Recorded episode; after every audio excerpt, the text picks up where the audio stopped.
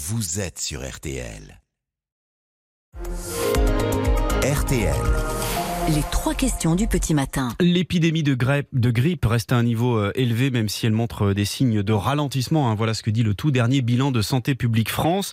Et cette grippe, avec le, le Covid, hein, sont en, en grande partie euh, à l'origine de la, la saturation dans nos hôpitaux. Bonjour Jérôme Barrière.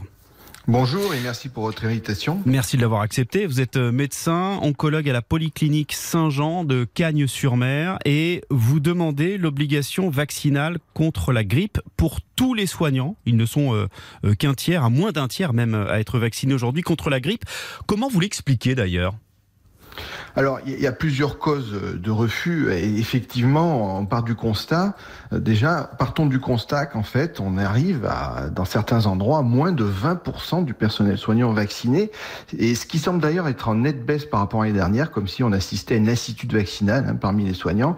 Dans mon petit établissement, je plafonne à 40% de couverture vaccinale au prix d'un gros travail de prévention, de porte-à-porte dans les services. Donc oui, euh, Mais vous en parlez avec vos collègues pas vaccinés? satisfaisant. Pardon de vous couper, vous en parlez avec vos collègues non vaccinés? Oui, on en parle, on en parle et on arrive effectivement à environ un noyau dur de 30% de refus. Et pourtant c'est gratuit, pourtant on leur propose, pourtant on explique et on, désacralise cette vaccination. Mais en fait, il faut voir qu'il y a plusieurs causes. La première, c'est que en fait les soignants les plus jeunes d'ailleurs, hein, il y a une gradation dans l'âge, considèrent qu'ils sont pas à risque. Ça c'est la première cause. Et donc c'est à nous d'expliquer qu'ils sont peut-être pas à risque, quoique cette année elle est plutôt virulente même quand on est jeune. hein. Il faut quand même savoir que plus de 50% des PCR grippe aujourd'hui c'est chez les moins de 25 ans. hein.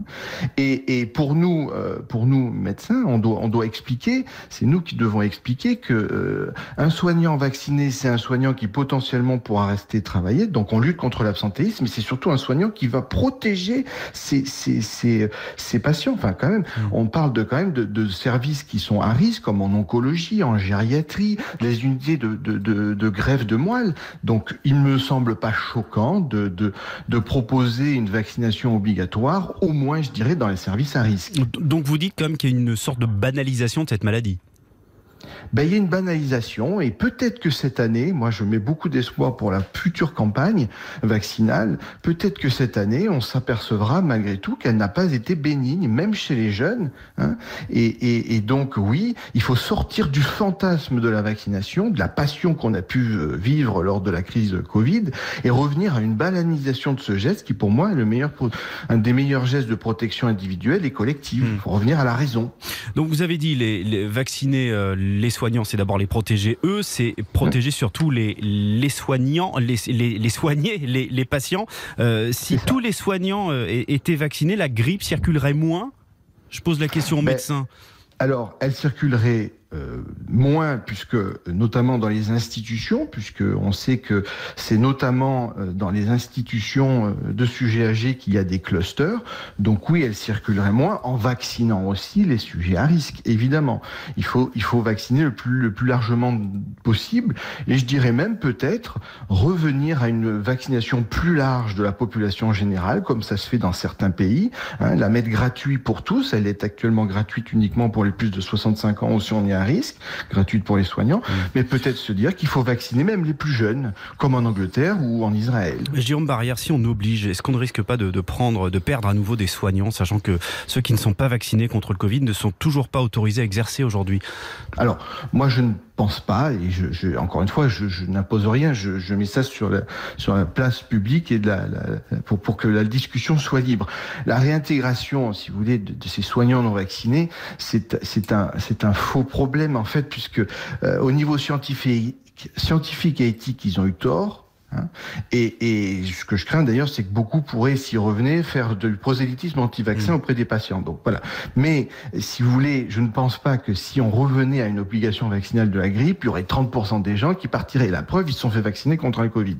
Peut-être un peu euh, avec des résistances, mais c'est pas ça qui ferait qu'on aurait euh, une désertion euh, majeure des, des, des gens. C'est pas vrai. Non, mais je veux dire qu'aujourd'hui, on Je a un système pas. de santé qui est un petit peu tendu et si on les vrai, si on les braque avec une obligation vaccinale, Oui. euh, ça risque de faire fuir du monde, c'est ça que je veux dire. Et je vous avez, vous avez raison de le mettre en avant, et c'est d'ailleurs pourquoi aussi peut-être cette année on a moins réussi Mm. cette campagne vaccinale dans les établissements parce qu'on a voulu mettre moins peut-être de pression.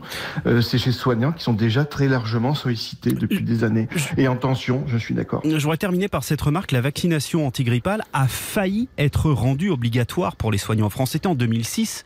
Vous en Ouais. souvenez peut-être. Puis le décret a été suspendu. Vous savez pourquoi? Oui, parce que en fait, à l'époque, euh, il était considéré que le bénéfice individuel n'était pas suffisant pour le rendre obligatoire, car à l'époque, pour rendre une vaccination obligatoire, il fallait vraiment euh, que le bénéfice individuel soit très élevé. Alors c'est vrai que le bénéfice individuel n'est pas très élevé. Il est probablement beaucoup plus important pour protéger les plus à risque, dont les soignants. Donc ça, ça fait partie aussi d'une discussion qu'on peut remettre en tant qu'éthique de soignant. C'est pour ça qu'à l'époque, euh, il n'avait pas été rendu obligatoire. Merci beaucoup, Jérôme Barrière, Merci médecin à vous. euh, oncologue à la Polyclinique Saint-Jean de Cagnes-sur-Mer. Merci beaucoup. Bonne journée. Retrouvez cette interview sur rtl.fr.